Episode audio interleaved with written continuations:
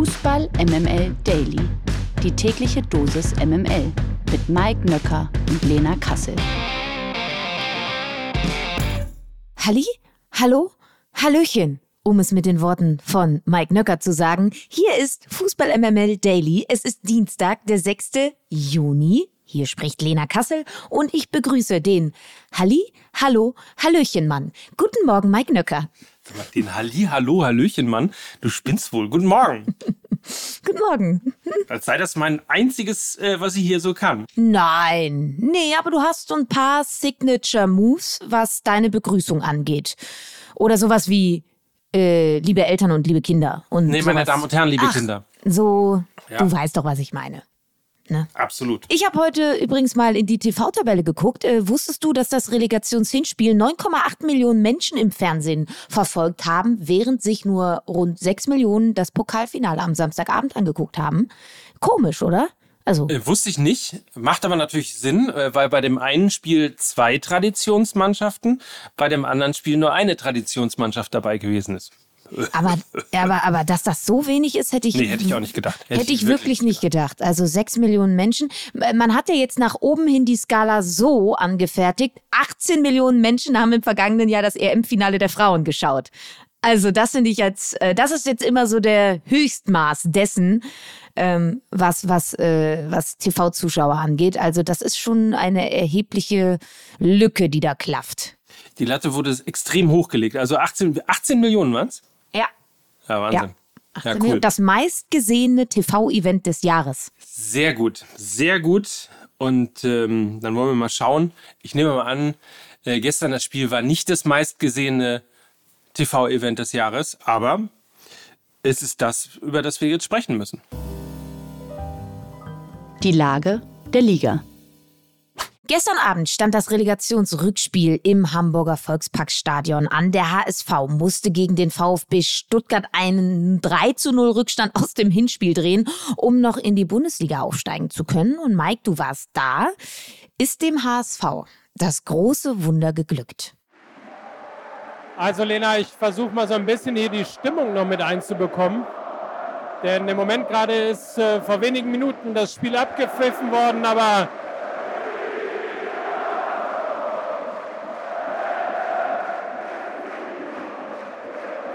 ich weiß gar nicht, ob es viel zu laut hier ist, weil äh, der große Gewinner logischerweise ist natürlich das Publikum hier. Der Hamburger Sportverein wird gefeiert von 55.000 abzüglich der, der hier für den VfB Stuttgart äh, gewesen sind. Große Party und ähm, tolle Momente hier am Volkspark, im Volkspark. Weil eins muss man sagen, die großen Gewinner sicherlich dieser Relegation sind die Fans vom Hamburger Sportverein. Sportlich hat es dann am Ende nicht gereicht. Zwar äh, ging man früh, wie ich ja auch gehofft hatte, beziehungsweise gesagt hatte, in der sechsten Minute durch Kittel in Führung, aber dann kam eben am Ende relativ wenig. Vor allen Dingen kam nicht das zweite Tor. Und ähm, das hätte sicherlich nochmal dafür gesorgt, ein Momentum zu entfachen und äh, den VfB Stuttgart hier unter Druck zu setzen, der natürlich am Ende des Tages in allen Belangen besser besetzt war und insofern relativ cool runtergespielt hat. Aber man muss auch sagen,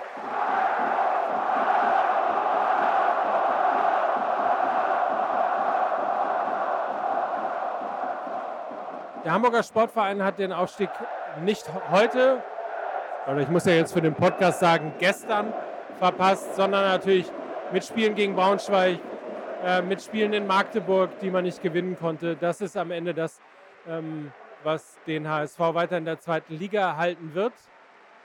Publikum erstklassig, die Mannschaft weiter zweitklassig. Und während hier der VfB Stuttgart gefeiert wird, gebe ich mal so langsam zurück. Ich bin mir nicht sicher, ob ich Jonas heute noch erreichen und bekommen werde. Wenn, melde ich mich gleich nochmal. Ansonsten merkt es daran, dass es hier einfach ganz locker weitergeht im Podcast. Die MML Gerüchteküche. In der vergangenen Woche machte Borussia Mönchengladbach seine Trennung von Cheftrainer Daniel Farke offiziell. Übereinstimmenden Medienberichten zufolge soll Gerardo Seoane der absolute Top-Kandidat auf den Trainerposten bei der Borussia sein. Der Schweizer coachte bis Oktober des letzten Jahres Bayern 04 Leverkusen ehe er von Xabi Alonso ersetzt wurde. Zuvor gewann er mit den Young Boys Bern drei Schweizer Meisterschaften in Folge. Als weiterer Trainerkandidat äh, gilt bei Borussia U23-Trainer Eugen Polanski, dazu noch Oliver Glasner und Ralf Hasenhüttel. Die Gladbacher beginnen bereits zum dritten Mal in Folge eine Spielzeit mit einem neuen Cheftrainer. Das ist keine gute Bilanz, um das auch mal zu sagen. Und wenn du dir, Lena, die Kandidatenliste so durchliest, ähm, was wäre da Perfect Match, um auch äh, vielleicht in der übernächsten Saison mit dem gleichen Trainer wieder in die Vorbereitung zu gehen? Ich glaube, Borussia Mönchengladbach braucht einen Trainer an der Seitenlinie, der ihre Spiel-DNA umsetzt. Also Borussia Mönchengladbach möchte einen sehr ballbesitzorientierten Fußball spielen. Das zeigt auch die Verlängerung von oder den Kauf von Julian Weigel, für mich der Ballbesitzfußballer par excellence.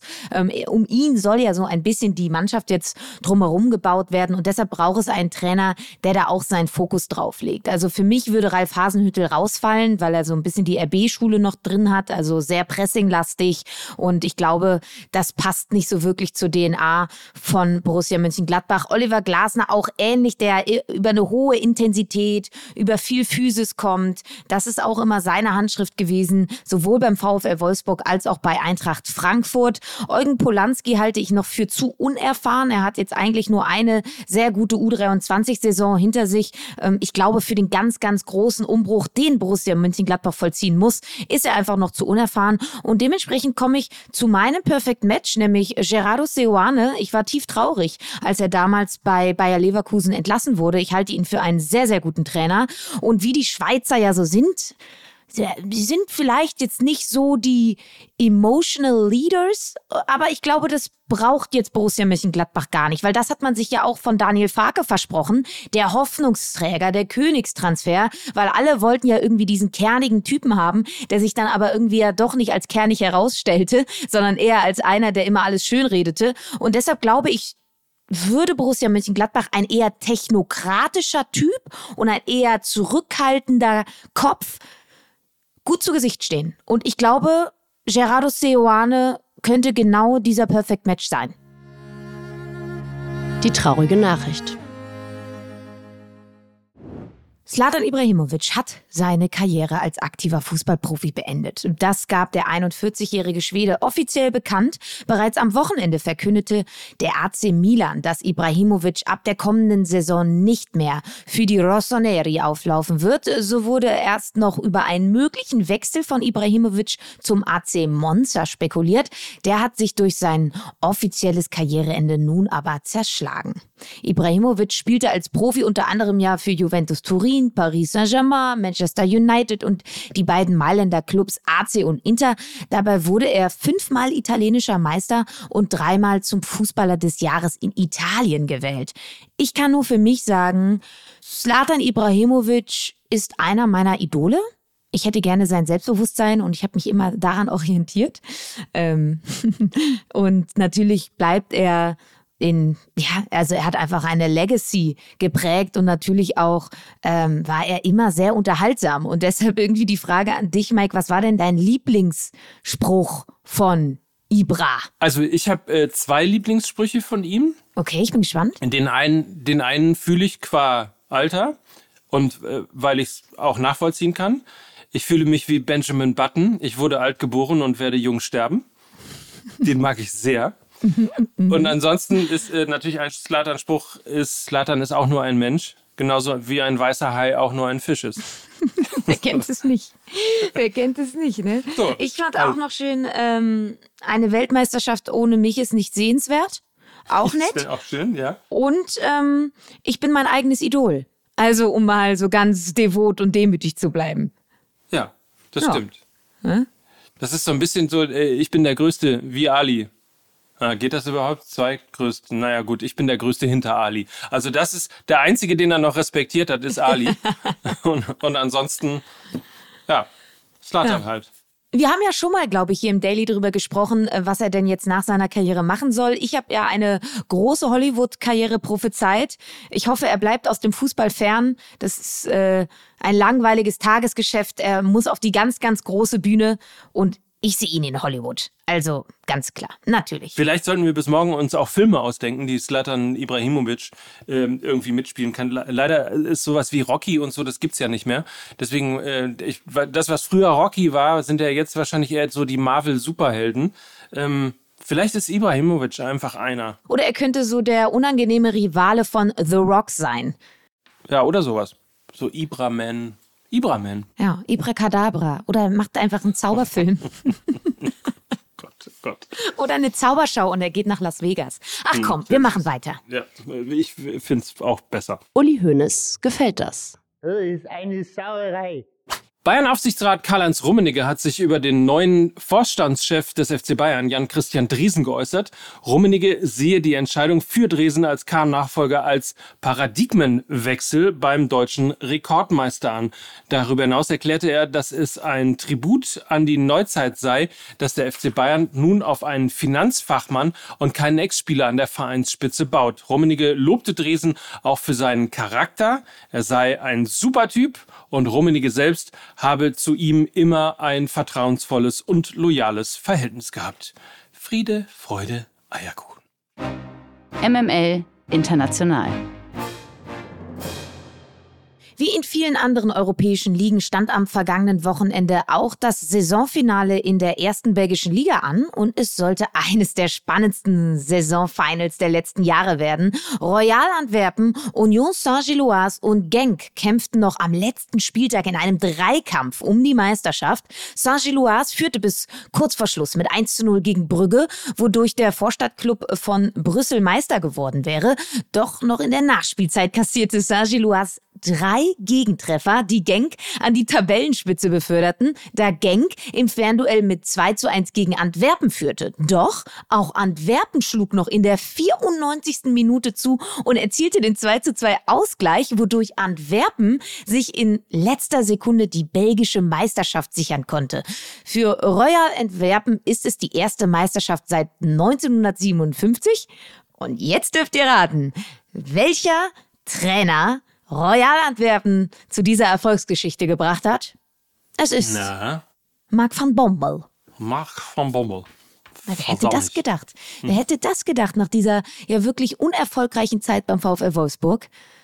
Jetzt ist er. Also, Freunde, das sollte uns ein Beispiel lehren. Niemals aufgeben.